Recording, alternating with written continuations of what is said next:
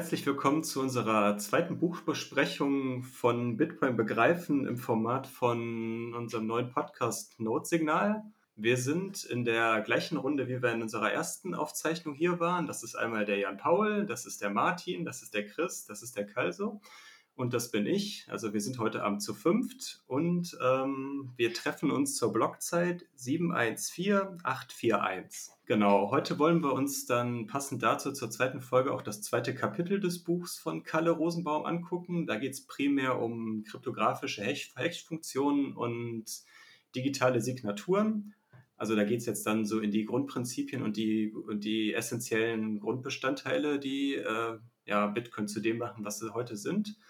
Und ähm, ja, genau, dann starten wir eigentlich dann schon direkt dann ins Thema ein. Ich weiß nicht, Jungs, wollt ihr noch irgendwas sagen? Ansonsten, wenn nicht, dann können wir auch gerne mit dem zweiten Kapitel direkt starten. Hat jeder die Hash-Funktion verstanden? Ja. Also er greift ja eigentlich nochmal das Beispiel auf, dass ähm, Alice eine Transaktion an Bob sendet und baut jetzt hier in dieses Diagramm dann die Hash-Funktion ein.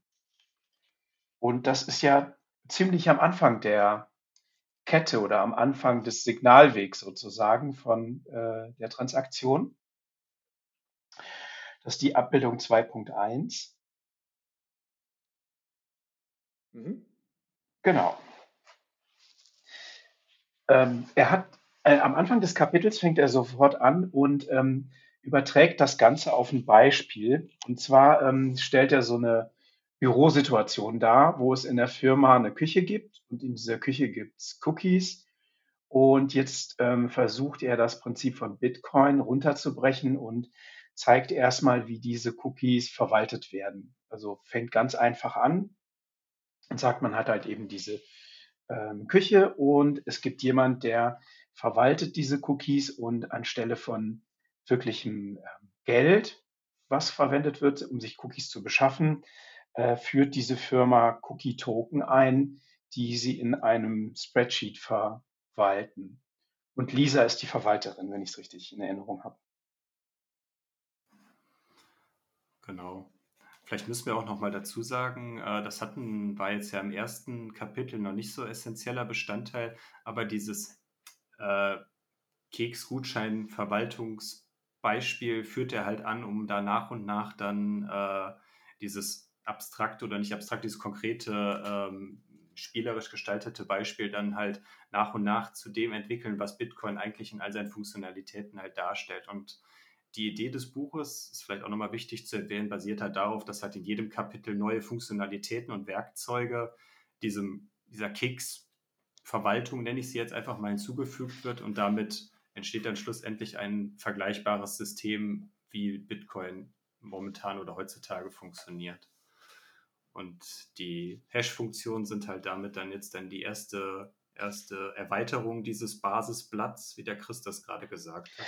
Also eigentlich fängt er ja direkt noch gar nicht mit den Hash-Funktionen an, sondern ähm, leitet erstmal ein, wie dieses, äh, diese äh, Keksökonomie da ähm, verwaltet wird. Und zwar ist das eigentlich ein, ein, dreistell, ein dreispaltiges Spreadsheet. Und in der ersten Spalte gibt es die Personen, die was versenden, das sind die Absender. In der zweiten Spalte die Empfänger. Und in der dritten Spalte gibt es den Betrag an Cookie-Token, der verschoben wird.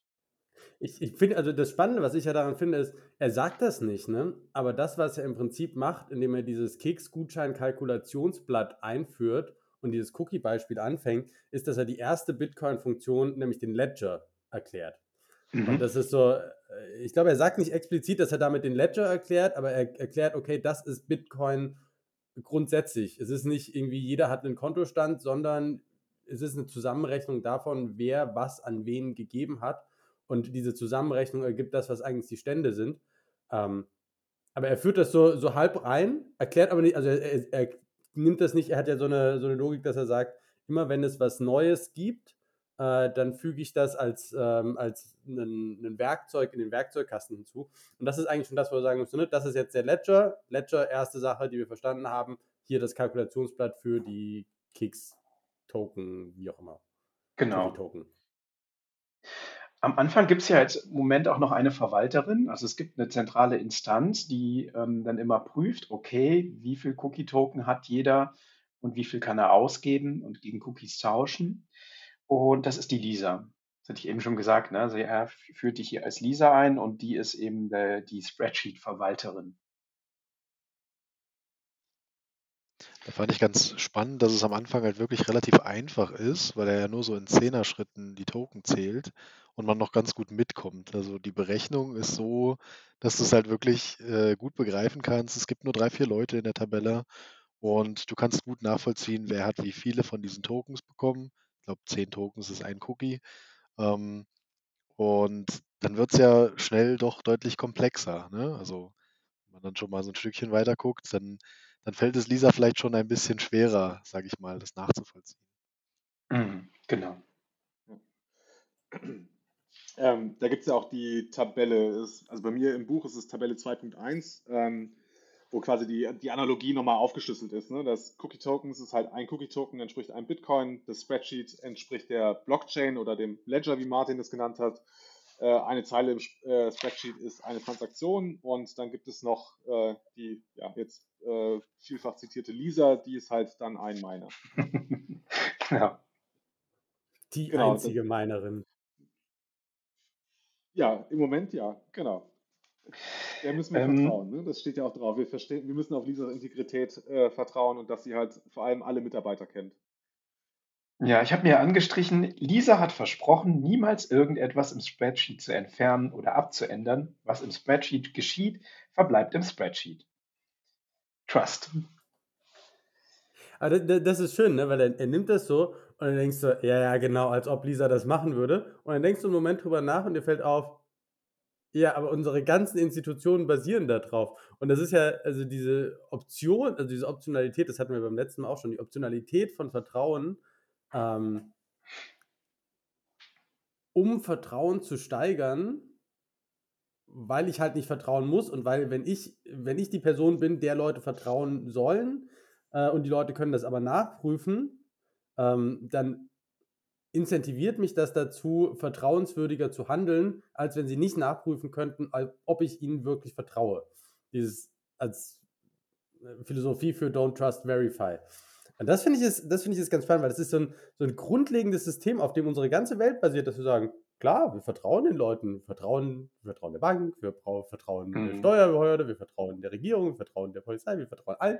Und vielleicht ja auch zu Recht, ne? Es hat ja auch, Vertrauen hat ja auch, hat ja Nachteile, aber auch Vorteile. Aber das ist halt ein zentrales Axiom, dem wir folgen und was dem Bitcoin halt versucht nicht zu folgen. Genau.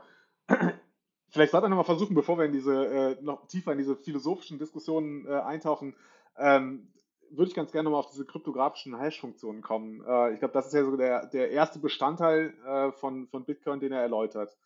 Ähm, genau. Gibt es da einen Punkt, der bei euch irgendwie unklar war?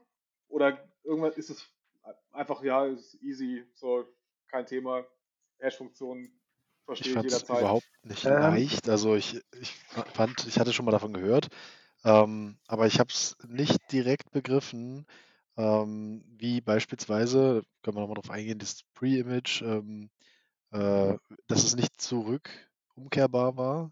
Oder springe ich schon ein Stück zu weit? Ich glaube, das ist dann bei den Signaturen, ne? Ähm, also ich, nee, das ist bei den. Ja. Das ist, das ist bei den. Äh, bei den kommt das erst bei den Signaturen dazu? Nee, das kommt bei den Nee, das kommt bei den Hashes ja. schon. Ja. Okay, genau. Da, da musste ich wirklich ein paar Mal gucken, weil ich das immer mal also ich wollte es einfach mal nochmal besser begriffen haben, ähm, inwieweit es möglich ist, das zurückzudrehen, also nochmal wieder zurück zum Pre-Image zu kommen, äh, oder ob man halt gar nicht die Möglichkeit hat. Ich finde, das ist, also das, das was man, was, was Hashes einmal als Gedanken schwierig macht, finde ich, ist zu sagen, du hast dieses Konzept der Schwierigkeitsasymmetrie. Also dass du ähm, dass du etwas sehr leicht erstellen, also von, von A nach B sehr leicht kommen kannst, aber von B nach A zurückkommen super schwierig ist. Ähm, und ich glaube, dass, wenn du das einmal akzeptierst hast und du sagst, okay, das ist im Prinzip wie das Informatik-Äquivalent zu einem wirklich steilen Berg, ähm, dann, dann fand ich, war der Rest relativ einfach zu sagen, okay, du kannst halt relativ leicht einen Hash machen, aber einen Hash zurückkalkulieren ist halt super schwierig. Und dann fand ich, ging der Rest.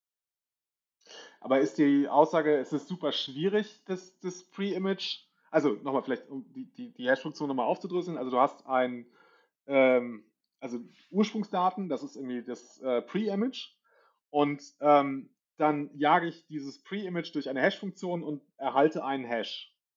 So, und die Frage, die sich jetzt für mich anschließt, war, ähm, ist es äh, nur sehr schwierig, aus dem Hash auf das Pre-Image das zurückzurechnen oder ist es eigentlich sogar unmöglich, weil ich das nur durch ein, wie hat das genannt, durch Trial and Error ähm, hinbekommen kann. Also nur indem ich äh, x äh, Kombinationen oder Möglichkeiten von Pre-Images ausprobiere, äh, kann ich irgendwann feststellen, okay, ich habe jetzt den richtigen Hash äh, und damit habe ich äh, die, die ne, zumindest relativ wahrscheinlich äh, auch das richtige Pre-Image. Chris? Ja, ich glaube, du bist schon einen Schritt weiter. Ähm, ich würde vielleicht erst noch mal fragen, wozu braucht man 'n Hash überhaupt? Also, ähm, wieso führt ihr Hashes hier überhaupt ein? Also, er fängt ja ist ja eben noch bei dieser, äh, Cookie-Ökonomie und, ähm, die Lisa verwaltet alles und jetzt kommt er auf einmal auf, ähm, kryptografische Hash-Funktionen. Und das kommt äh, leitet er ja da ein, dass er sagt, ähm, es gibt halt in unserer Welt gibt's Fingerabdrücke, jeder hat einen einzigartigen Fingerabdruck und, ähm, in der digitalen Welt gibt's das auch. Und zwar kann man von jeder Datei oder jeder Information, die digital vorliegt, einen Fingerabdruck generieren. Und das macht man eben durch dieses sogenannte Hashing. Und ähm, das ist, ja, im Grunde gibt es für eine Information oder eine Datei, eine ja, digitale, äh, ja, digitale Information gibt es einen, einen eindeutigen Hash, aber den man nicht wieder zurückverfolgen kann. Also man kann den in eine Richtung berechnen. Man kann im Grunde einen Fingerabdruck herstellen, aber man kann ähm, nicht sofort sagen, okay, dieser Fingerabdruck, der gehört jetzt zu Person XY oder zu Datei XY. Ich würde, ja genau, also glaube ich, diesen Bogen nochmal Das habe ich, da, das, das hab ich anders verstanden. Mein Verständnis ist, du hast ein, ähm, du hast den Hash, du hast ein Pre-Image, aus dem Pre-Image berechnest du durch eine Hash-Funktion einen Hash, was du nicht machen kannst, ist aus dem Hash, oder es ist, du kannst nur durch Trial and Error rausfinden, welches Pre-Image diesen Hash erzeugt. Du kannst nicht rausfinden, welcher, welches Pre-Image für diesen Hash verwendet wurde. Und es kann theoretisch zu einem Hash für jede, ähm, für jede äh, Hash-Funktion auch mehrere Pre-Images geben. Du kannst aber halt nicht direkt sagen, aus welchem Pre-Image tatsächlich dieser Hash generiert wurde. Du kannst nur gucken, ob ein Pre-Image diesen Hash generieren würde. Ja. Also letztlich geht es ja um Verschlüsselung. Ich möchte Informationen verschlüsseln und kann die dann verschlüsselt darstellen, aber ich kann äh, das, das Auditorium, die das, das, das liest, oder ja, kann das nicht mehr ähm, ein, eindeutig sagen, okay, äh, ich kann jetzt erraten, woraus dieser Hash generiert wurde. Wenn ich allerdings weiß, was, der, was dieses Pre-Image ist, dann kann ich den Hash ganz schnell herstellen. Genau, der, der Hash selber ist eine äh, Form der Verschlüsselung, würde ich auch sagen. Aber im Grunde geht es uns darum, und das hast du nochmal gut angeführt, der Lisa ähm, ist ja jetzt ein Betrugsfall untergekommen sozusagen es gab einen neuen Mitarbeiter und der hatte äh, sich dann versucht, irgendwie an, an Cookies zu bereichern und als jemand anders auszugeben. Und da Lisa nicht mehr jedes Gesicht kannte, konnte sie das nicht nachvollziehen. Und ich glaube, das war so ein bisschen die Überleitung. Es muss also eine Möglichkeit geben, nachzuweisen, auch wenn ich das Gesicht nicht kenne, das ist diese Person.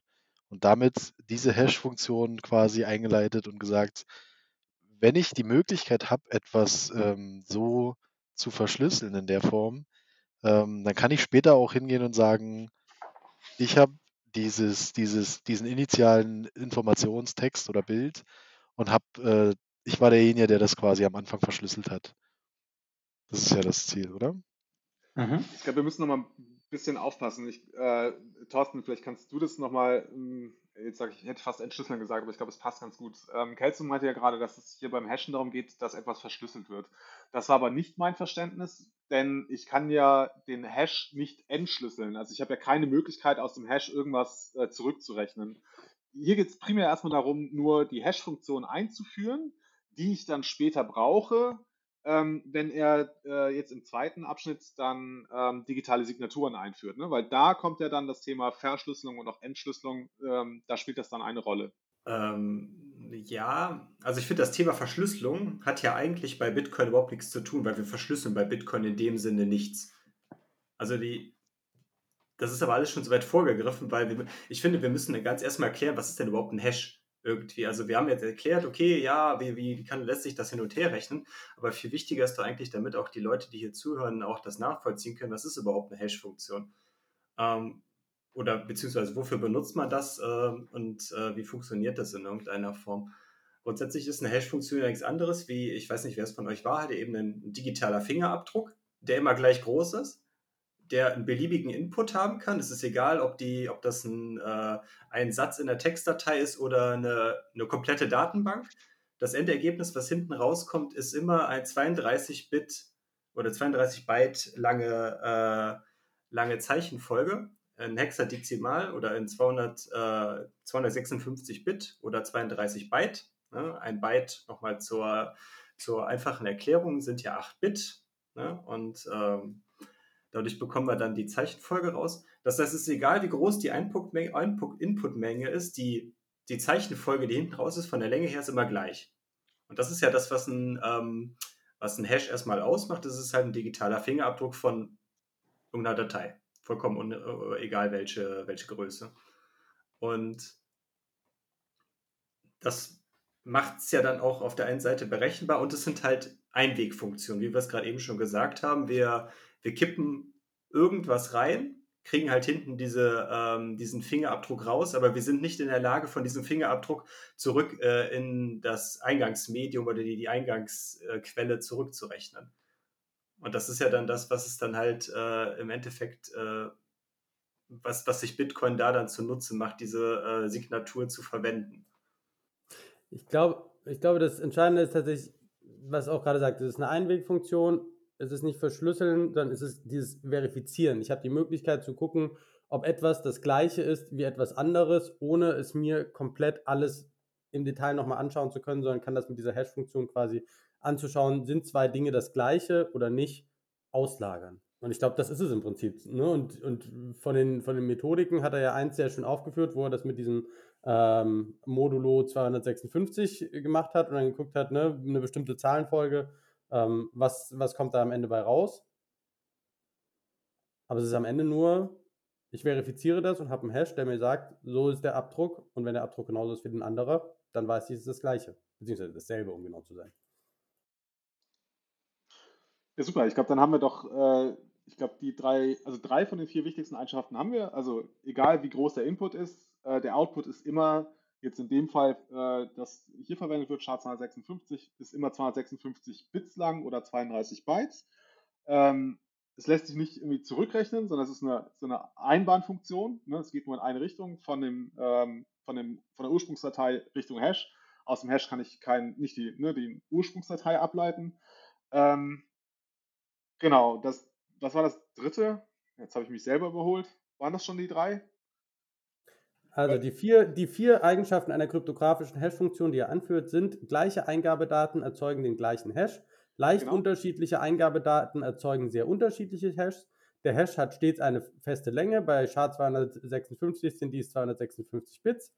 Und die Holzhammer-Methode Trial and Error ist der einzig bekannte Weg, einen Input zu finden und so ein bisschen, was er später noch sagt, sobald es eine, ähm, eine Kollision gibt, also dass man einmal zwei verschiedene Inputs gefunden hat, die den gleichen Hash geben, wird die Funktion in der Regel von Kryptografen verworfen. Was ich ganz spannend finde, weil es im Prinzip sagt, okay, sobald du ein, irgendeine eine Schwachstelle gefunden hast, sagst du, ist nicht mehr sicher, lass uns was Neues machen. Hm. Ich habe für mich als Bild äh, für diese Kollisionsresistenz, ähm, habe ich also um das, um das klar zu machen, was das eigentlich bedeutet für mich war, okay, wie der Thorsten es ja gesagt hat, ist egal, wie groß der Input ist und egal welchen Input ich nehme, ähm, ich kriege immer eine, äh, äh, ne, 256 Bits raus.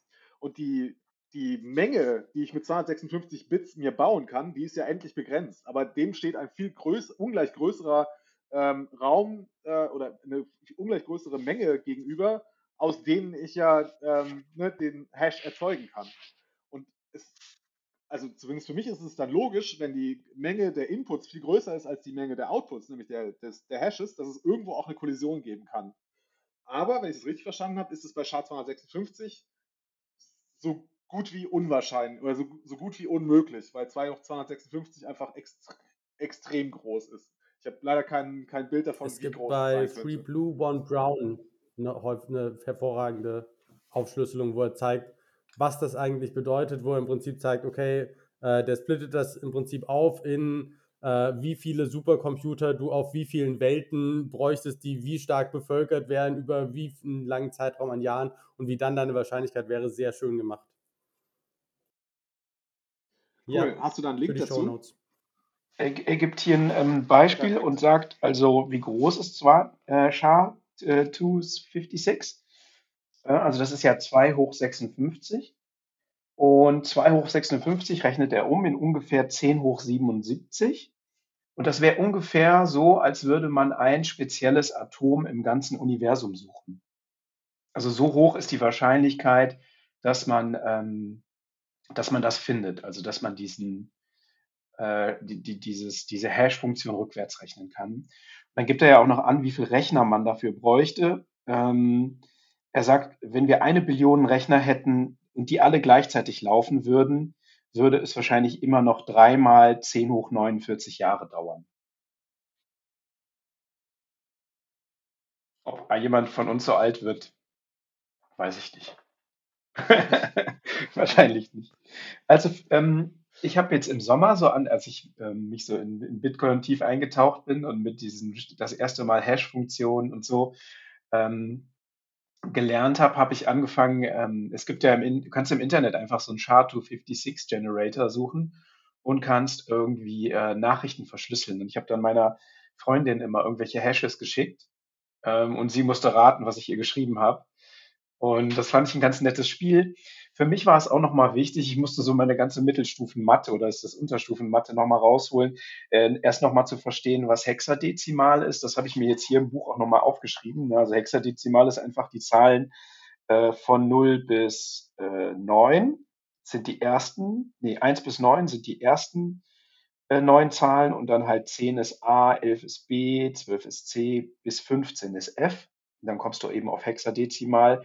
Und das sind ja dann auch die Zahlen und Buchstaben, die einen beim Bitcoin immer begegnen. Also das sind genau die, äh, ja, 1 bis 9 und dann A bis F, die man überall in allen möglichen Hashes und Funktionen findet. Das war für mich nochmal wichtig, das so ein bisschen zu verstehen überhaupt. Wie kommt das zustande?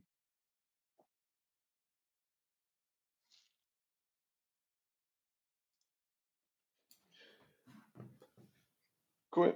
Ähm, sollen wir dann mal den Weg zum, äh, ich glaube, auch viel spannenderen Kapitel digitale Signaturen finden? Ich glaube, über Hash-Funktionen haben wir alles gesagt oder haben wir irgendetwas ausgelassen, was äh, extrem wichtig Mir fehlte ist? im Buch tatsächlich der Übergang ähm, von, von den Hashes zu den Signaturen. Vielleicht, wenn wir es schaffen, das zu klären, ähm, inwieweit äh, wird das eine jetzt für das andere benötigt und was wird ergänzt? Das, das fände ich spannend oder wäre mir wichtig heute. Ich habe also noch auch noch eine Sache, also das finde ich auch wichtig, das fehlt ein bisschen. Ich habe aber noch eine Sache, die ähm, drin ist bei den Hashes, die ich ganz interessant fand. Und zwar ähm, äh, führt er ja verschiedene Hash-Funktionen auf, die es gibt. Ne? Da gibt es ja, was weiß ich, äh, wir haben ja eben angesprochen, SHA-256, ähm, SHA 512 und dann weitere und sagt eben, wo werden die verwendet oder werden die in Bitcoin verwendet und es gibt eben auch welche, die ähm, Kollisionen haben, das wäre was, was ihr eben gesagt habt. Ich glaube, wichtig herauszustellen ist nochmal eben, dass SHA-256 eben die wichtigste Hash-Funktion für Bitcoin ist. Und dass ähm, SHA-256 auch nicht ähm, einzeln verwendet wird, sondern dass es eben in so einer Doppel-SHA-256 verwendet wird. Das heißt, es wird aus einem Pre-Image ein Hash generiert und aus diesem Hash wird wieder ein Hash generiert. Also das macht es halt eben nochmal doppelt schwieriger, das zurückzuverfolgen oder eben ja doppelt sicherer. Habt ihr das auch so verstanden? Mhm. Es, also ich meine, es erhöht einfach nur die Rechenpower, ne? Das Pre-Image zu finden ist grundsätzlich genauso schwierig, nur musst du doppelt so häufig rechnen, um es zu validieren oder zu verifizieren. Was, was ich zentral an diesem, an diesem Hash-Thema finde, ist, ist, wenn man über diese Nebendiskussion von, äh, wie sieht das aus mit, wenn sich Computer weiterentwickeln und äh, wie sieht das aus, sobald wir Quantencomputing haben und so weiter, und dann zu sagen, naja, das, das kompromittiert doch die gesamte Sicherheit. Das, so mein Verständnis zumindest, eine signifikant schwerere Hash-Funktion zu finden, die einfach unfassbar viel mehr Rechenleistung braucht. Also, ne, keine Ahnung, SHA 512, SHA 1024, whatever. Ähm,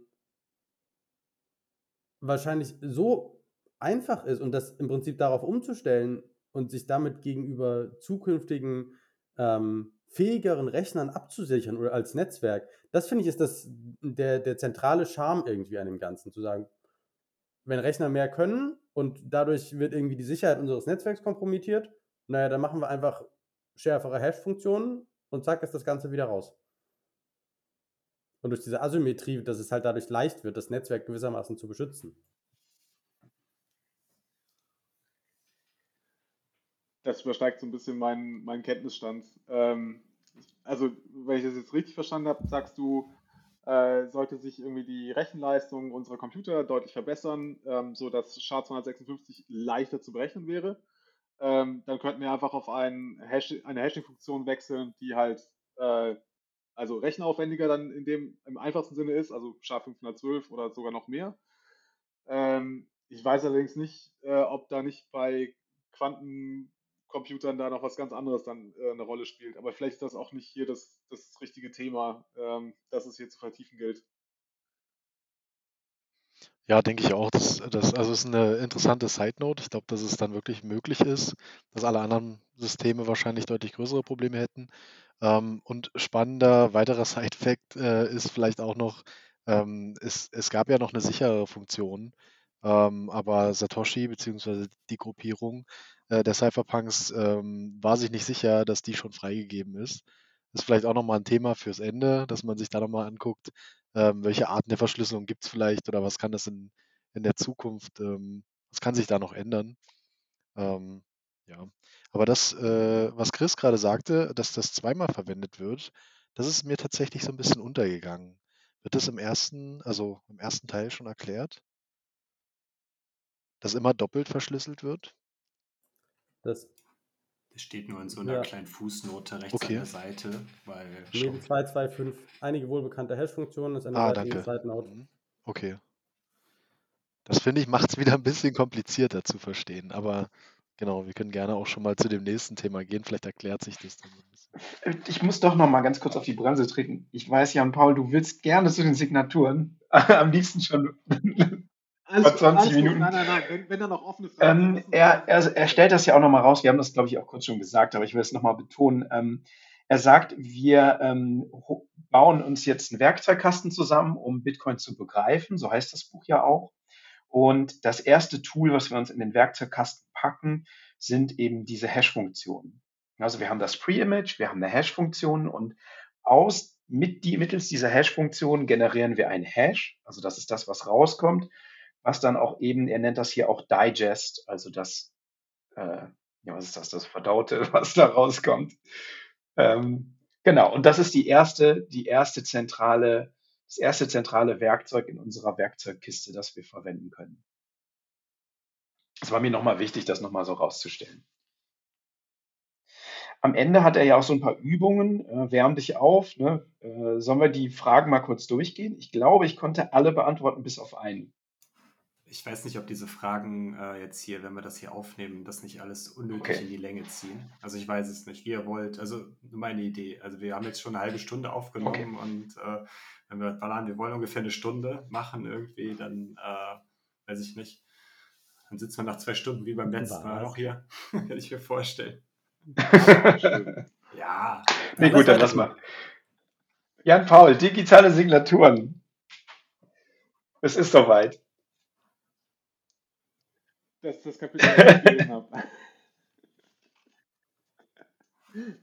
Nein, alles gut. Ähm, ja, ich weiß nicht, wie, wie wollen wir da losgehen? Äh, es geht ja eigentlich ziemlich unvermittelt über. Ne? Es gibt ja jetzt nicht irgendwie ein, ein Zwischenspiel, wo er nochmal zurückgeht auf äh, sein, sein Cookie-Token-Beispiel, mhm. oder?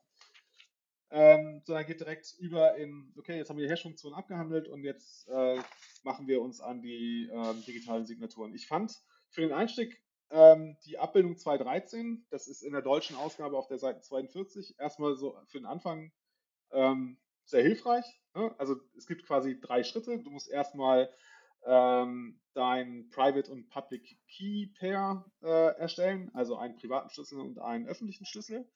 Ähm, dann gehst du hin und musst deine Nachricht mit deinem privaten Schlüssel signieren, ähm, kannst diese Nachricht dann mit der Signatur verschicken an einen Freund, der dann in einem dritten Schritt ähm, die äh, Verifizierung durchführt äh, anhand des Public Keys. Und das sind, glaube ich, so die drei Grundschritte, äh, um die es jetzt hier bei der digitalen Signatur geht.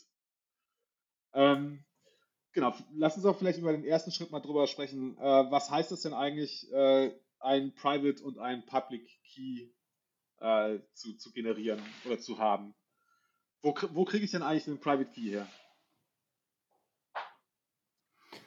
Äh, ich kann ja mal kurz ein bisschen das, das äh, da, da, mal anfangen. Ähm, ja, Private und Public Key ist ja im Endeffekt nichts anderes als eine riesige Zufallszahl, die äh, digital generiert wird.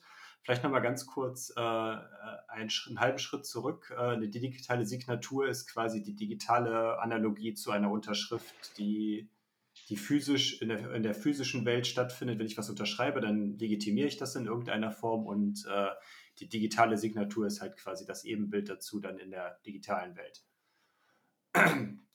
Mit dem Unterschied, dass eine digitale Signatur halt äh, unfassbar schwieriger ist, in irgendeiner Form zu fälschen, als es jetzt von der Unterschrift ist, die jetzt irgendeine Person dann auf einem Blatt Papier schreiben würde.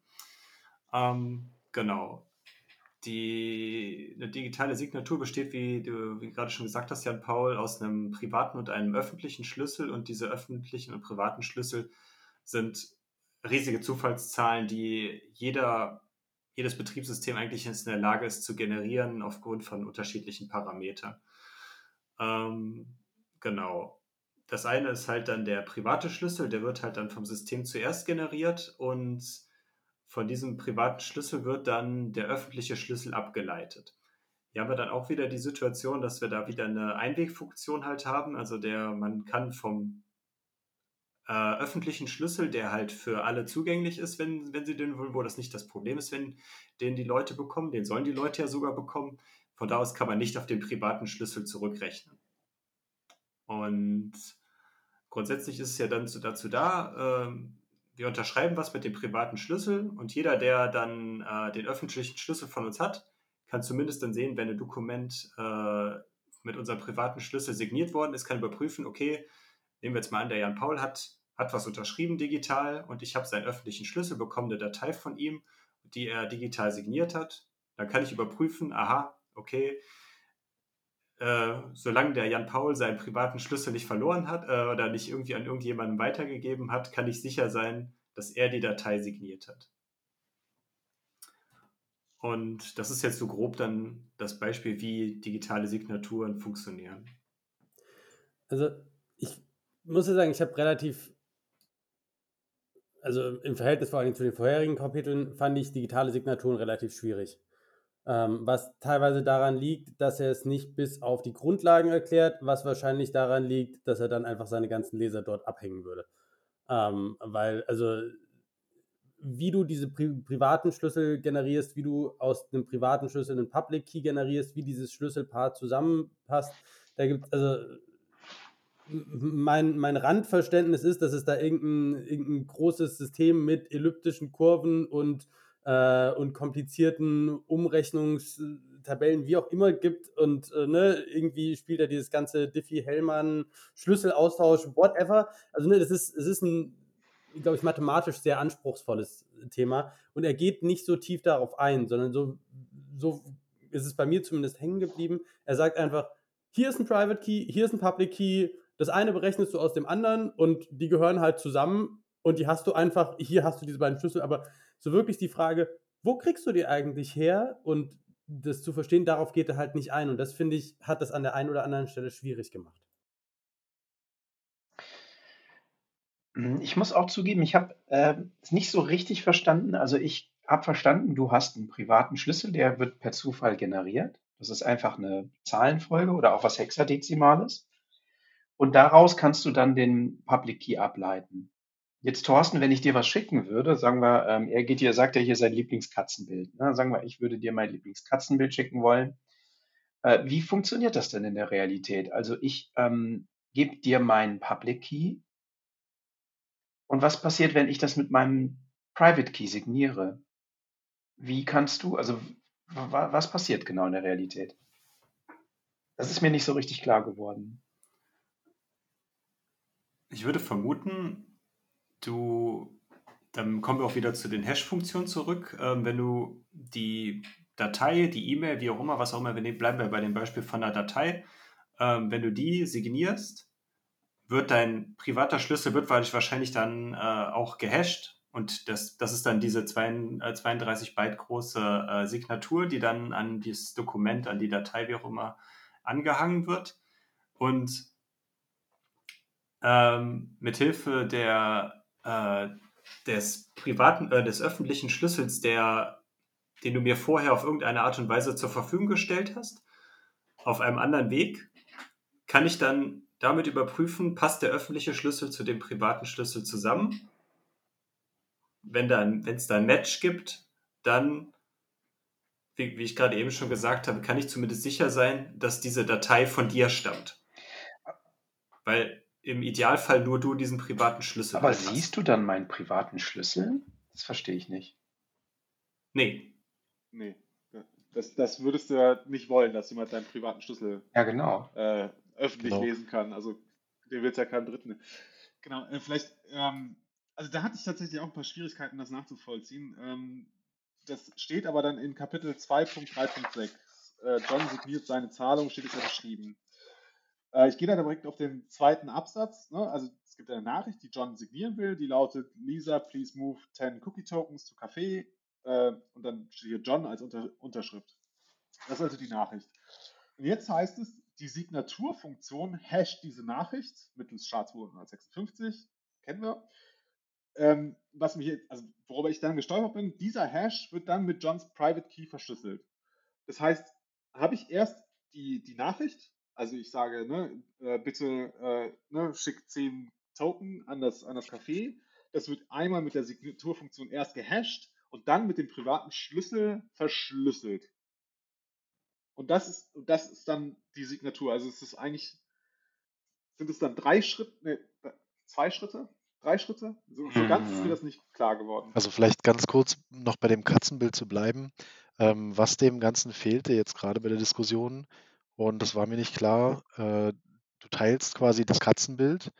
Ähm, du sendest das jetzt an Thorsten und du musst ihm aber auch eine weitere Information geben. Und das ist nach meinem Verständnis die Signatur beziehungsweise die Verschlüsselung von dem Katzenbild. Die machst du mit deinem Private Key, aber den Public Key, den du abgeleitet hast, der hat einen, also der, der ergibt bei der Verschlüsselung des Katzenbilds diese, denselben Hash. Das bedeutet, äh, wenn Thorsten jetzt die, das Katzenbild nimmt, er nimmt von dir den geteilten Public Key, hasht das Bild, dann sieht er, alles klar, das wurde gehasht mit dem Private Key von Chris. Dementsprechend ist es wirklich das Bild, was er mir gesendet hat. So habe ich es verstanden. Kann aber auch noch falsch liegen, also korrigiert mich gern. Also mein Verständnis ist, Du machst also der, der Private und der Public Key, das Bild, was ich mir so ein bisschen zusammengelegt habe, ist, ne, wenn du jetzt eine ganz einfache Verschlüsselung nimmst, also ne, so das Simpelste ist ja so eine, so eine äh, Caesar, Caesar Cipher, wo du im Prinzip einfach nur die Buchstaben nimmst und dann das Ganze ne, auf eine Scheibe schreibst und die Scheibe so ein bisschen weiter drehst, sodass dann halt jedes A ist stattdessen ein, keine Ahnung, F und so verändern sich alle Buchstaben und dann hast du halt einen Text und dann musst du es einfach nur wieder entsprechend wissen, wie weit die beiden auseinander sind kannst es zurückdrehen und dann kannst du damit den Text entschlüsseln. Und nur halt eine signifikant kompliziertere Variante davon. Und dann ist quasi der Private Key, wie weit musst du es in die eine Richtung drehen, damit es vom A zu einem F kommt. Und der Public Key ist, wie weit musst du es weiterdrehen, damit es von einem F wieder zu einem A kommt. Und in einer einfachen Verschlüsselung würde sich das halt aufaddieren, aber in diesen komplizierten Verschlüsselungen ist es halt nicht so, sodass du halt das auseinander berechnen kannst, aber nicht einfach irgendwie und nicht einfach sagen kannst, okay, wenn ich den einen habe, weiß ich auch automatisch den anderen. Ähm, und diese Berechnung, also die, die Verschlüsselung und die Entschlüsselung ist aber ähm, ein sehr Prozess, prozessoraufwendiger, also ein sehr aufwendiger Prozess im Sinne von braucht viel Rechenleistung, ähm, wohingegen Hashen verhältnismäßig wenig Rechenleistung braucht. Und du hattest ja vorhin zum Beispiel die Frage gestellt, Karl, so, warum macht man, ne, also wie hängen eigentlich Hashen und Verschlüsseln zusammen? Und mein Verständnis an der Stelle ist, du nimmst eine Nachricht oder was auch immer du normalerweise äh, signieren willst. Mit Verschlüsseln klappt das nicht, aber mit Signieren klappt das. Ähm, und gehst hin und hashst das und verschlüsselst dann nur den Hash, weil der Hash halt viel, viel kleiner als die originäre Nachricht ist. Aber da der Hash die Nachricht verifiziert und der Schlüssel äh, quasi die Signatur für dich macht und sagt, okay, das ist tatsächlich, das kommt von mir, brauchst du quasi nur den Hash zu verschlüsseln und das ist sehr viel weniger rechenleistungsaufwendig. Ah, ja. Ähm, was, was vergleiche ich denn jetzt eigentlich genau miteinander? Wenn ich, ähm, also zum einen verschlüssele ich meine Nachricht mit einem Private Key und dann habe ich einen Public Key, mit dem ich das etwas entschlüssele. Was vergleiche ich am Ende? Vergleiche ich die Signatur, die mit dem Private Key entstanden ist, mit dem äh, Ergebnis der Entschlüsselung ähm, der, äh, mit, durch, den Private, durch den Public Key. Du schickst, dein, du schickst den Hash, also du, du schickst die Nachricht, du schickst den Hash, beziehungsweise den Hash kannst du ja auch theoretisch selber einfach generieren. Du schickst die Nachricht, du schickst den Hash und dann schickst du die, ähm, die verschlüsselte, mit deinem Private Key verschlüsselte Variante des Hashs. Und dann kann der andere hingehen und diese, diesen Schlüssel, ähm, also die verschlüsselte Variante des Hashs mit deinem Public Key entschlüsseln und gucken, ob der gleiche Hash rauskommt, wie der, den du ja auch mitgeschickt hast. Also vergleiche ich am Ende die, du vergleichst die Signatur, mit dem Hash. Die... Du vergleichst die entschlüsselte Signatur mit dem Hash, ob die die gleichen sind.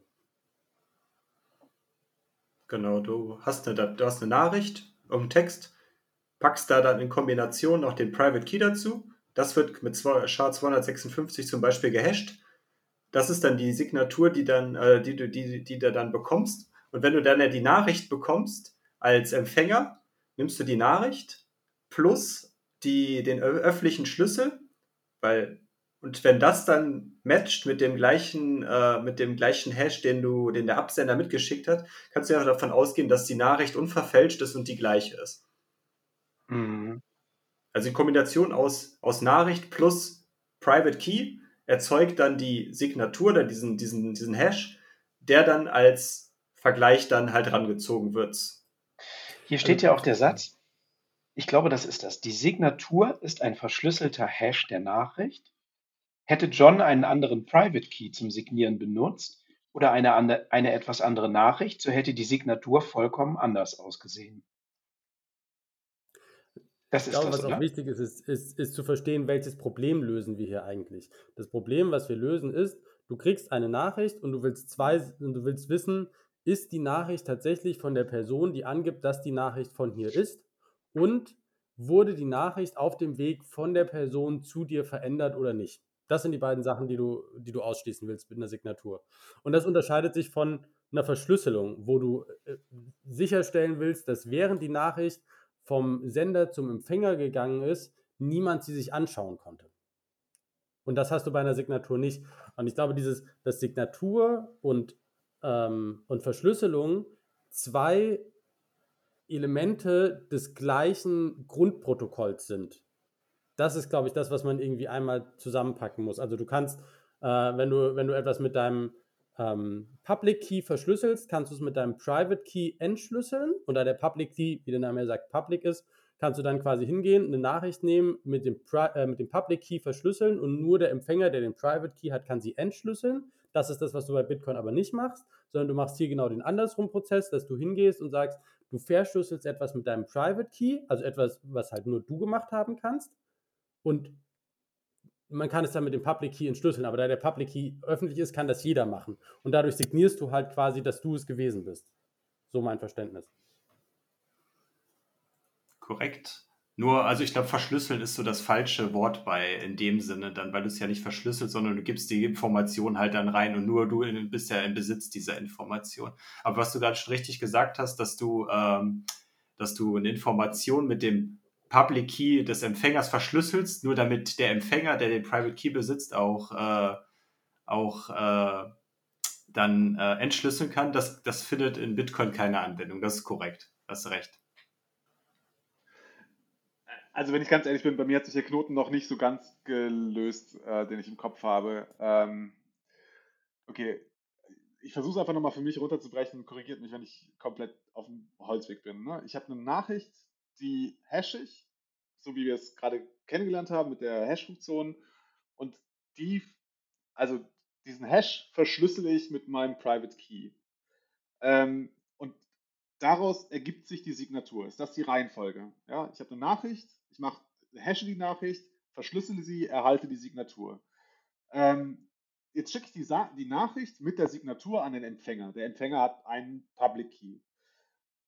Jetzt nimmt er die, die äh, nimmt er jetzt den Hash der, der Nachricht um's, und, und, und löst das mit seinem ähm, Public Key auf und sieht dann, okay, das ergibt eine, also er, ergibt eine Zeichenfolge, die die gleiche ist wie die Signatur, die zu der Nachricht, die ich geschickt habe, äh, Andersrum. identisch ist.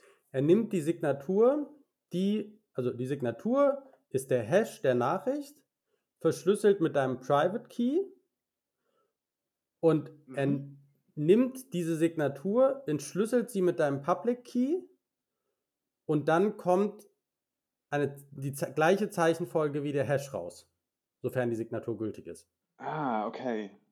Okay, okay. Also das heißt, ah, okay. Also ich, ich entschlüssele es mit dem Public Key die Signatur, bekomme einen Hash, dann gehe ich noch hin, hashe nochmal die Nachricht, ähm, die ich ja, ne, die habe ich ja erhalten und dann kann ich sehen, okay, das ist derselbe Hash, der dabei rauskommt.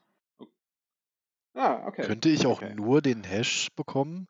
Also muss es, weil wir jetzt wieder bei Verschlüsselung sind, könnte ich jetzt äh, von dem Sender auch einfach nur ein, ähm, also die Nachricht bekommen und dann einmal einen Hash mit, mit dem Private Key des Senders und der Nachricht. Und ich äh, sehe dann quasi diesen Hash direkt und die Nachricht. Kann die ja, aber, aber, aber weiß nicht, ob die Frage schon angekommen ja, Dann stellt sich die Frage, also okay. dann ist dein Private Key ja kompromittiert. Ist er das? Weil ich, ich sehe doch nur den Hash, ich kann doch nichts damit anfangen. Es ist doch wirklich nur die, die gehashte Nachricht mit dem Private Key. Ja, aber dann hast du keine Nachrichtenübermittlung. Also, nee, ich, also vielleicht, ja, vielleicht habe ich es zu, zu kompliziert ausgedrückt. Also, genau. Ähm, also ich habe jetzt dieses Katzenbild, ich sende das an Martin ähm, und ich sende no, es nochmal äh, zusammen gehasht mit meinem Private Key. Und dann, also ich sende dir quasi den Hash von meinem Private Key und, äh, und diesem Katzenbild. Und was sagt das dann aus? Ich glaube, einfacher ist es, wenn man bei der Cookie-Ökonomie bleibt. Ne? Also der ja. John ist das ja, glaube ich, der will, Lisa, bitte bewege 10 Cookie-Token zum Kaffee. John, das ist die Nachricht, die schickt er ihr per E-Mail im Klartext. Und dann hasht er das Ganze nochmal mit seinem Key und hängt das auch dran. Ne? Und sie kann dann überprüfen, ob diese Nachricht tatsächlich von John kam, weil es hätte ja jeder schreiben können. Also auch äh, ich hätte schreiben können, hallo, bitte bewegt 10 Token ähm, zum Café, John, und ich bin aber eigentlich Chris. Und sie kann aber überprüfen, ob diese Nachricht wirklich von John kommt, weil er die Nachricht zusammen mit seinem Private Key gehasht hat. Oder sie mit dem Public Key, den sie hat, oder?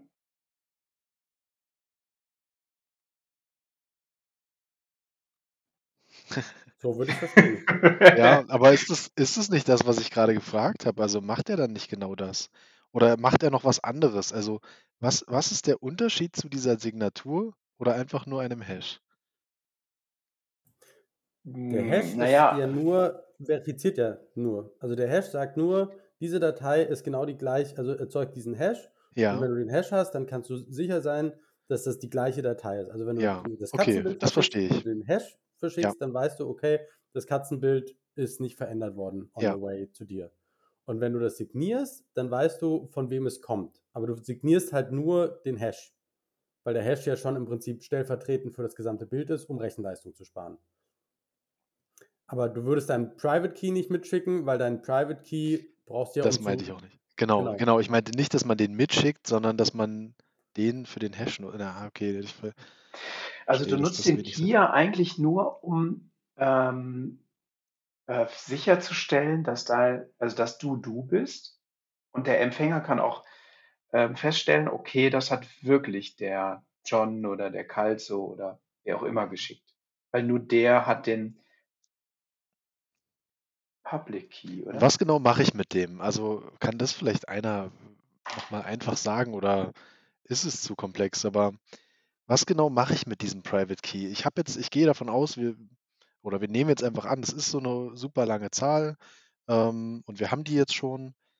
Und was genau tue ich damit? Also wie komme ich zu dieser Signatur? Das hatte ich, da habe ich, das habe ich nicht verstanden. Also die, der Private Key ist ja zufällig. Das ist eine Ja, Zahlenfolge oder einfach irgendein hexadezimales Ding. Und über irgendeine Rechenfunktion kannst du den Public Key errechnen. Ich glaube, der ist zwei Stellen länger. Oder wie war das? Ne? Einmal ist es, oder eine Stelle, 33 und war irgendwo was. Ist ja auch egal. Wo stand es hier? Ähm, und diesen Public Key, den kannst du der Lisa geben. Dann weiß die, dass das von dir kommt, weil nur du kannst den Public Key mit deinem Private Key generieren. Und wenn du jetzt ihr eine Nachricht schickst und sagst, ich hätte gerne 10 Cookie-Token, Calzo, dann hashst du diese Nachricht nochmal zusammen mit deinem Key und die Lisa kann sehen, ob diese Nachricht komprimiert wurde, indem sie einfach den Hash, also die Nachricht nochmal hasht und mit deinem Schlüssel entschlüsselt, oder? Das wäre genau, was ich vorhin gefragt habe. Also du, du würdest also quasi wirklich nur den Hash erzeugen, den ihr geben und sie kann mit dem Public Key nachvollziehen, war das wirklich äh, der Private Key, der da genutzt wurde. Ich, glaub, ich glaube, also falls, falls das der Hänger ist, aber du nutzt den Private Key und den Public Key zusammen mit einer Verschlüsselungsfunktion. Also du benutzt den nicht einfach so, sondern du hast eine Verschlüsselungsfunktion, wo du den quasi reinlädst und dann äh, und sagst, okay, ne, verschlüssel diese Nachricht mit Key so und so. Und dann erzeugt sich daraus was, was sich nur halt wieder mit entschlüssel diese Nachricht mit dem dazu passenden Key lösen lässt. Ist das die Grafik 2.19 im deutschen Buch oder in der deutschen Übersetzung auf Seite 49? Weil an der hangel ich mich die gerade die ganze Zeit lang und meine es daran ein bisschen zu verstehen.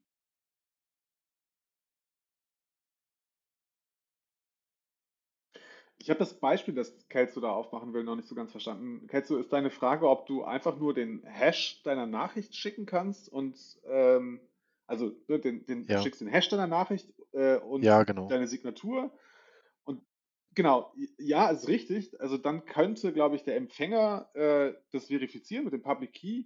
Nur was bringt es ihm, weil er ja dann keine Nee, Nachricht genau. hat. Er kann Dann, ja aus dem Hash der Nachricht niemals die, nee, dann haben wir doch aneinander vorbeigeredet. äh, Also äh, lass uns gerne bei dieser Nachricht von an Okay. Lisa bleiben. Also Lisa, bitte bewege 10 Cookie-Token zum Café, John. Äh, und darunter dann die Signatur. Also meine Frage ist tatsächlich, wie entsteht diese Signatur?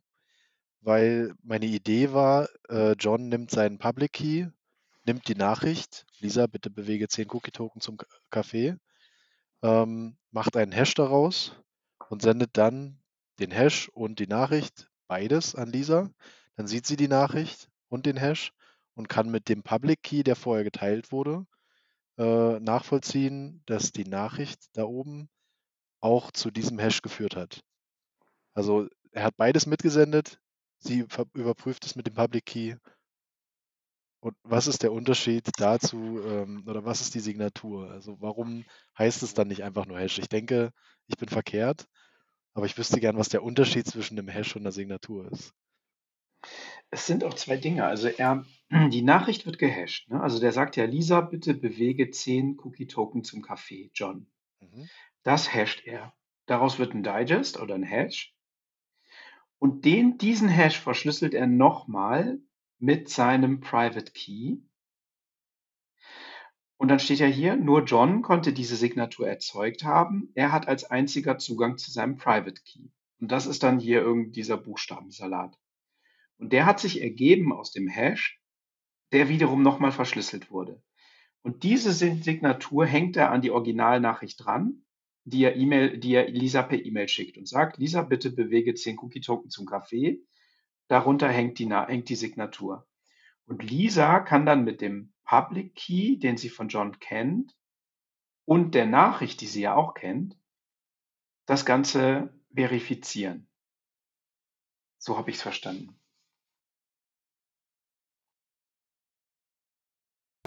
Ja, genau. Das, die, äh, das ist im Deutschen unter Kapitel 2.3.6. John signiert seine Zahlung. Das ist wahrscheinlich auch die Grafik, die du jetzt rangezogen hast. Die erklärt das eigentlich ganz gut, was du gerade gesagt hast. Ne? Also wir, wir nehmen halt irgendeine x-beliebige Nachricht, hashen die, dass die halt eine äh, kompakte Größe halt hat. Jetzt in unserem Fall 200, äh, 256 Bit. Und das wird dann mit Private Key verschlüsselt, dieser Hash. Der wird als Signatur an die Nachricht angehangen. Das wird verschickt und wenn dann die, die Empfängerin den Public Key des Senders nimmt, diese Signatur entschlüsselt, bekommt sie ja dann, wenn sie unverändert ist, den Hash der ursprünglichen Nachricht auch wieder und kann das vergleichen. Und wenn das matcht, kann sie sicher sein, dass es genau, äh, dass, dass die Nachricht nicht kompromittiert worden ist auf, der, auf dem Weg. Und dass die Nachricht definitiv, dass die Nachricht definitiv vom, vom erwarteten Sender gekommen ist. Jetzt hat es, glaube ich, Klick gemacht. Also die Grafik ist nochmal sehr hilfreich, danke. Ich war noch deutlich weiter oben. Ähm, genau, ja. also man sieht, das Katzenbild wird zerschreddert, das ist eine schöne Grafik. Das heißt, der Hash wird erstellt und erst dann wird der Private Key dafür verwendet, daraus diese äh, Verschlüsselung zu machen, was sozusagen der, die Signatur ist. Okay, ja, das erklärt es. Und dann hat man natürlich mit dem Public Key immer die Möglichkeit, aus der Signatur heraus auf den Hash zu kommen, aber niemals auf das, äh, das ursprüngliche Bild, richtig? Ich kann, ich kann nur verifizieren, dass das der, derselbe Hash ist, der aus der Ursprungsdatei erstellt wurde. Äh, ich kann aber nicht nachvollziehen, was die Datei war tatsächlich. Es sei denn, ich, sie wurde mitgesendet, naja, genau. In dem Fall. Was ja gemacht werden muss. Sind auch, jetzt, genau. genau. Das, die musst du ja, du musst mhm. die Datei ja bekommen. Du erzeugst ja, du erzeugst ja selber einen äh, Hash auf Basis der, der, der Nachricht, die du erhalten hast. Weil nur so kannst du ja dann, äh, kannst du ja dann auch prüfen, ob dann äh, das, was als Signatur mitbekommen ist, was dann von dir vom Public, mit dem Public Key entschlüsselt wird, auch, äh, dass die beiden Hashes identisch sind. Also die Kombination ist immer Nachricht plus Signatur, ne? deswegen da auch ähm, das Beispiel E-Mail an Lisa. Also sie bekommt mhm. beides. Und nur mit beiden Informationen kann sie auch überhaupt diese Validität überprüfen. Ja. Und das ist so ein bisschen, glaube ich, das, was der Martin eingangs sagte. Was uns in der ganzen, im ganzen Verständnis von der Geschichte fehlt, ist eigentlich äh, der Zusammenhang von Private Key und Public Key. Also was, was liegt dem zugrunde und was passiert da eigentlich, weil das kriegen wir hier nicht mit. Das gibt diese Grafik nicht wieder und das gibt auch das Kapitel eigentlich nicht wieder, wenn ich es richtig verstanden habe. Ich glaube, da hat es gehakt, oder? Mhm. Das hat es für mich auf jeden Fall schwerer gemacht, ja. Ich glaube, man muss es an dieser Stelle einfach nur mal hinnehmen. Ne? Also zum einen müssen wir jetzt einfach akzeptieren, es gibt diese Hash-Funktion, die wird zwar ein bisschen weiter im Detail ähm, äh, erklärt, aber jetzt bei dem Thema digitale Signatur müssen wir jetzt einfach hinnehmen, okay, es gibt diese äh, Private Public Key Pairs. Ähm, wie das genau technisch, mathematisch äh, funktioniert, ich glaube, da werden wir, wenn ich mich richtig erinnere, auf ein späteres Kapitel auch so ein bisschen vertröstet, ne? dass es da nochmal erklärt wird. An dieser Stelle geht es, glaube ich, erstmal nur darum, ähm, welches Problem wollen wir lösen. Lisa hat das Problem, dass sie ähm, ne, eventuell gefälschte E-Mails bekommt und sie möchte jetzt einfach sicherstellen, dass die Absender der Transaktion tatsächlich auch die Urheber dieser Transaktion sind und führt deswegen digitale Signaturen ein. Ähm, genau ich hoffe auch sehr, äh, dass das nochmal ein bisschen besser äh, erklärt wird. Aber also mir hat das auf jeden Fall jetzt echt nochmal sehr geholfen, mit euch das nochmal zu, durchzudiskutieren, also jetzt genau diese einzelnen Schritte durchzugehen, ähm, um es einfach nochmal ein besseres und auch ein tieferes Verständnis zu erhalten. Ähm, nur damit ich es ganz, ne, ganz sicher habe, nach meinem Verständnis ist das Verschlüsseln mit dem Private Key ist schon noch etwas anderes als einfach nur SHA-256, oder? Davon spricht er zumindest an dieser Ja. Stelle auch nie, ne, von SHA-256, wenn er von Verschlüsseln mit dem privaten Key äh, spricht, sondern da ist, das scheint irgendwie eine andere Funktion zu sein als die, äh, die Hash-Funktion, die wir im Abschnitt davor kennengelernt haben. Genau. Hashen und Alle Verschlüsseln ist was komplett unterschiedliches. Okay. Genau, ich habe nur gerade gesehen, alle nicken im Podcast. Äh, das funktioniert nicht. Nee, genau. Also Hashen ist einfach nur Hashen und wirklich verschlüsseln ist ja dann, äh, dann du brauchst ja theoretisch für, fürs Verschlüsseln brauchst du zwei Informationen. Du brauchst ja dann die Nachricht und du brauchst quasi den, den Schlüssel, mit dem das dann verschlüsselt wird. Also du hast halt zwei äh, Paar Informationen, die zusammenhängen und äh, ein Hash ist ja eigentlich nur eine Information und die schmeißt du halt einfach in einen, in einen Schredder, sage ich jetzt mal. Und da kommt halt dann äh, Hackfleisch dann halt irgendwie raus und der ist halt dann kompakter, aber du hast halt keine zwei äh, relevanten Para Input-Parameter dafür. Und ich glaube, was auch relevant ist, und die, eine Signatur bzw. ein verschlüsselter Text ist nicht immer gleich lang, sondern steigt mit der Länge der Nachricht und ist auch nicht hexadezimal. Also wenn ihr euch die Signatur zum Beispiel anschaut, die hat Ah, Plus drin, danke. die hat gleich drin, die hat Ja, NXA stimmt. drin, also die ist deutlich komplizierter. Ja, Ja, dann kommt das mit Sicherheit in einem späteren Kapitel nochmal im Detail. Ja, danke. Also das macht es auch nochmal klarer und unterscheidet für mich auch sehr deutlich jetzt, ähm, was Signatur ist und was nur der Hash war. Also d- mhm. für mich ist es jetzt verständlich geworden. Danke. Sollen wir dann zum nächsten Z Kapitel 2.38 Private Key Sicherheit übergehen? Genau, Mhm. können wir gerne machen. Das ist, glaube ich, dann auch so der letzte größere Punkt dann in dem Kapitel und dann sind wir auch, glaube ich, schon, sogar Ja. schon durch dann. dann.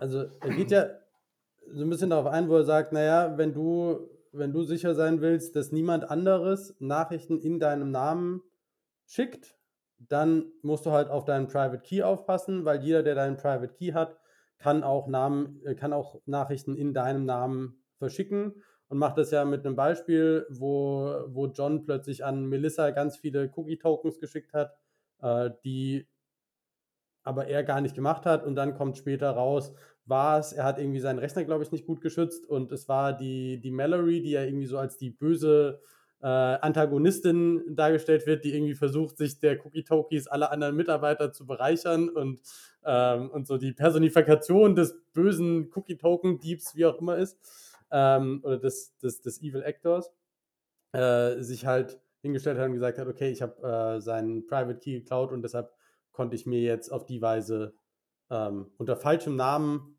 seine Cookie-Tokens anreißen und geht dann so ein bisschen drauf ein über, was ist unsicher, was ist besser, online ist schlechter als offline, Klartext ist schlechter als verschlüsselt, ähm, gesamter Key ist besser ist schlechter als aufgespaltener Key und so weiter ähm, und geht das dann so ein bisschen durch und sozusagen pass auf deinen Private Key auf. Ja, man muss halt irgendwie immer einen, einen das ist halt immer der Kompromiss zwischen oder der, sage ich mal, der, der Zielhorizont zwischen sicher, extremer Sicherheit und Bequemlichkeit irgendwo. Und da, da äh, zwischen, zwischen diesen beiden, äh, äh, sage ich mal, äh, Dimensionen muss man dann halt irgendwo abstecken, was, äh, wel- welches Ziel will man am ehesten erreichen. Und genau. Und das Was- ist ja eigentlich, oh sorry, das ist ja eigentlich was, was direkt für uns Bitcoiner ähm, ziemlich relevant ist. Ne? Also wie gehen wir mit unserem äh, Private Key um? Was machen wir damit? Wie handhaben wir den? Ist der offline? Ist der online? Ist der aufgespalten? Ist ja ein ziemlich relevantes Thema direkt. Ne? Also es ist, er stellt diese, diese Verbindung noch nicht ganz so direkt her, aber äh, bleibt in seiner Cookie-Ökonomie. Aber ich habe mir da lange Gedanken drüber gemacht, bevor ich äh, meine Coins von der Börse genommen habe. Was er nicht angeht hier, und das finde ich, vielleicht kommt das später nochmal, ähm, aber er geht nicht darauf ein, ähm, wo genau oder wie du eigentlich genau diesen Zugang zu deinen Public Keys kriegst. Also hier ist es ja, dass einfach Lisa alle Public Keys in ihrer Tabelle hat. Und wir gehen natürlich davon aus, dass Lisa vertrauenswürdig ist. Aber wenn man jetzt davon ein bisschen weggeht, dann stellt sich ja nicht nur die Frage, ähm, also gehen wir nochmal zu dem Nachrichtenbeispiel über. Ne? Wenn ich jetzt hingehe ähm, und schicke eine Nachricht in Johns Namen und hashe diese Nachricht und dann nehme ich meinen Private Key, der nicht der von John ist, und verschlüssel damit die Nachricht. Und ich kann es aber auch erreichen, dass der Empfänger einen anderen Public Key als den von John nimmt, nämlich einen, der zu meinem Private Key passt, dann würde der Empfänger denken, a, diese Nachricht ist von John, weil er die falsche Information über den Public Key hat.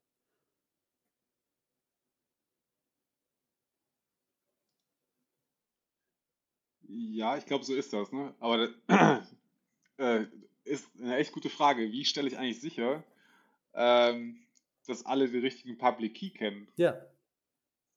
Also ich, ne, wenn ich, wenn ich Transaktionen äh, äh, signieren möchte, muss ich ja irgendwie sicherstellen, dass äh, auch der richtige Public Key draußen bekannt ist.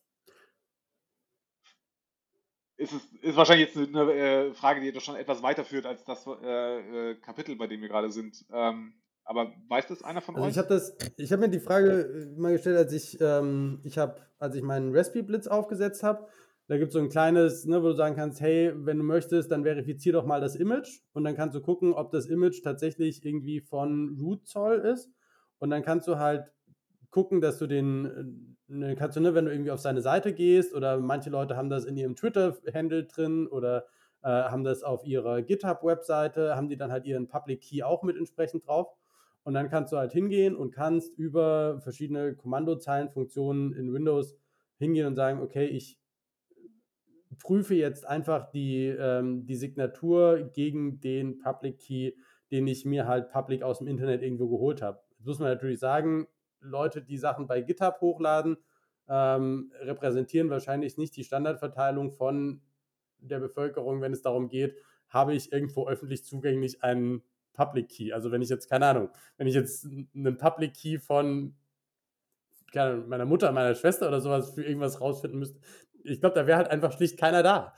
Also, ne, kannst du nicht irgendwie auf die, auf die GitHub-Seite gehen und sagen, Mamas Public Key. Ist nicht. Und das ist tatsächlich, also, ich glaube, es ist, die meisten Leute haben keinen Public Key, mit dem du irgendwie arbeiten kannst, wo du drauf zugreifen kannst. Und selbst wenn, ist die Frage, wie kannst du sicher sein, dass du, dass du der Plattform, wo du den Public Key her hast, tatsächlich vertrauen kannst. Und auch, dass der Public Key auf dem Weg zu dir, also wenn du die Website aufmachst, nicht irgendwie verändert wurde. Also auch das ist ja. Vielleicht geht er da später nochmal drauf ein.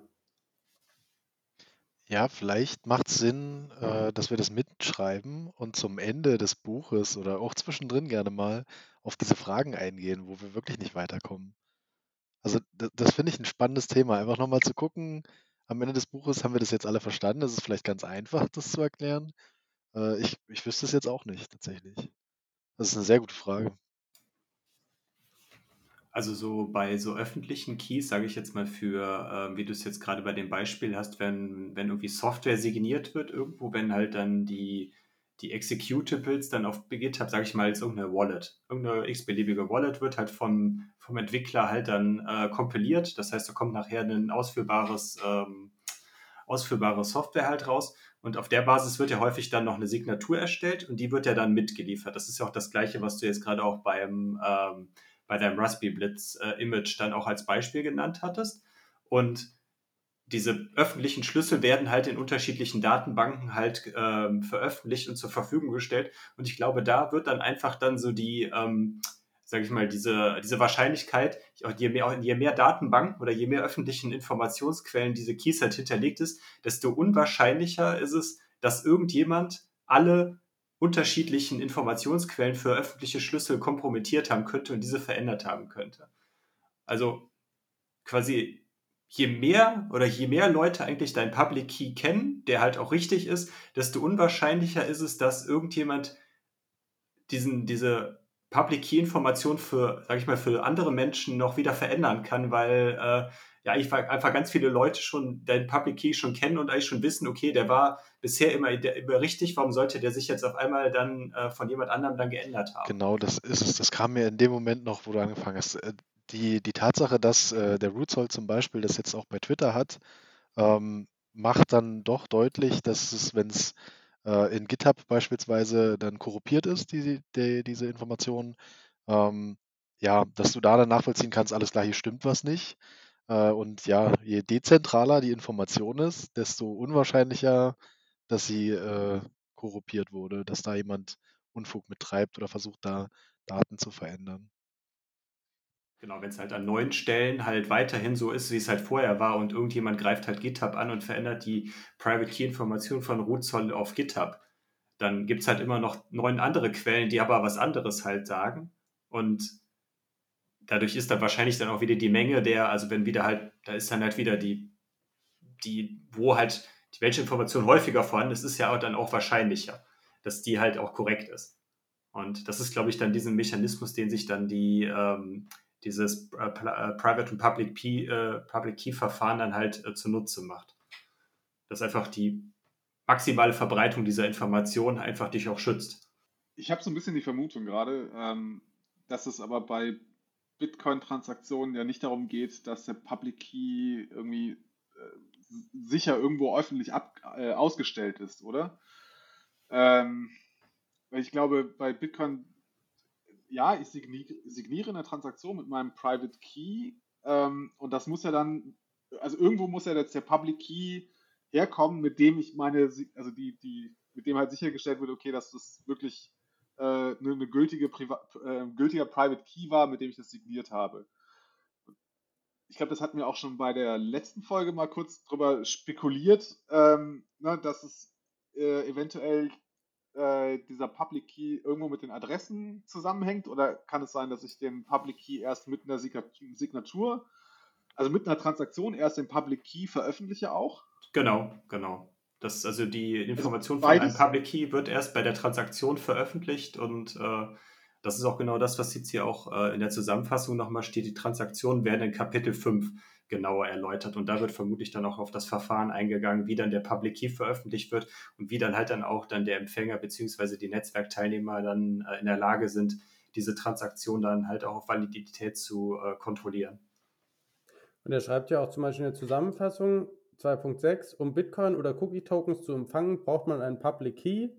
Und dann halt, ne, zunächst erzeugt man einen Private Key im Geheimen, danach leitet man von diesem Private Key den Public Key ab. Da gibt es ja auch irgendwie, ne, hatten wir auch das letzte Mal schon, da gibt es ja so eine Hierarchie von irgendwie aus dem Seed generieren sich die Private Keys, aus den Private Keys generieren sich die Public Keys, aus den Public Keys generieren sich die Adressen und kommt da wahrscheinlich noch drauf. Genau, so laut meiner Ansicht sind wir jetzt sogar, was das Kapitel 2 angeht, jetzt soweit durch. Ich weiß nicht, habt ihr noch Fragen, die wir jetzt noch besprechen wollen oder sollen wir die Sache dann jetzt erstmal rund machen für heute? Vielleicht ein ganz kleines Detail noch. Ähm, die, er hat ja in Kapitel 2 eingeführt, dass diese Cookie-Ökonomie ähm, den Verwalter des, dieses Spreadsheets auch belohnt. Also die Lisa ist ja im Moment die einzige Verwalterin und die bekommt, glaube ich, was war das, 7200 Cookie-Token für ihre Arbeit pro, weiß ich nicht, Zeiteinheit, was das war. Ähm, und dieses, diese Belohnung halbiert sich alle vier Jahre und es gibt eine begrenzte Menge an Cookie-Token. Also da ist es schon eine ganz klare Parallele zu Bitcoin. Ähm, ich wollte es nur noch mal sagen, weil das vielleicht dann im nächsten Kapitel noch mal eine Rolle spielt. Ja, sehr gut.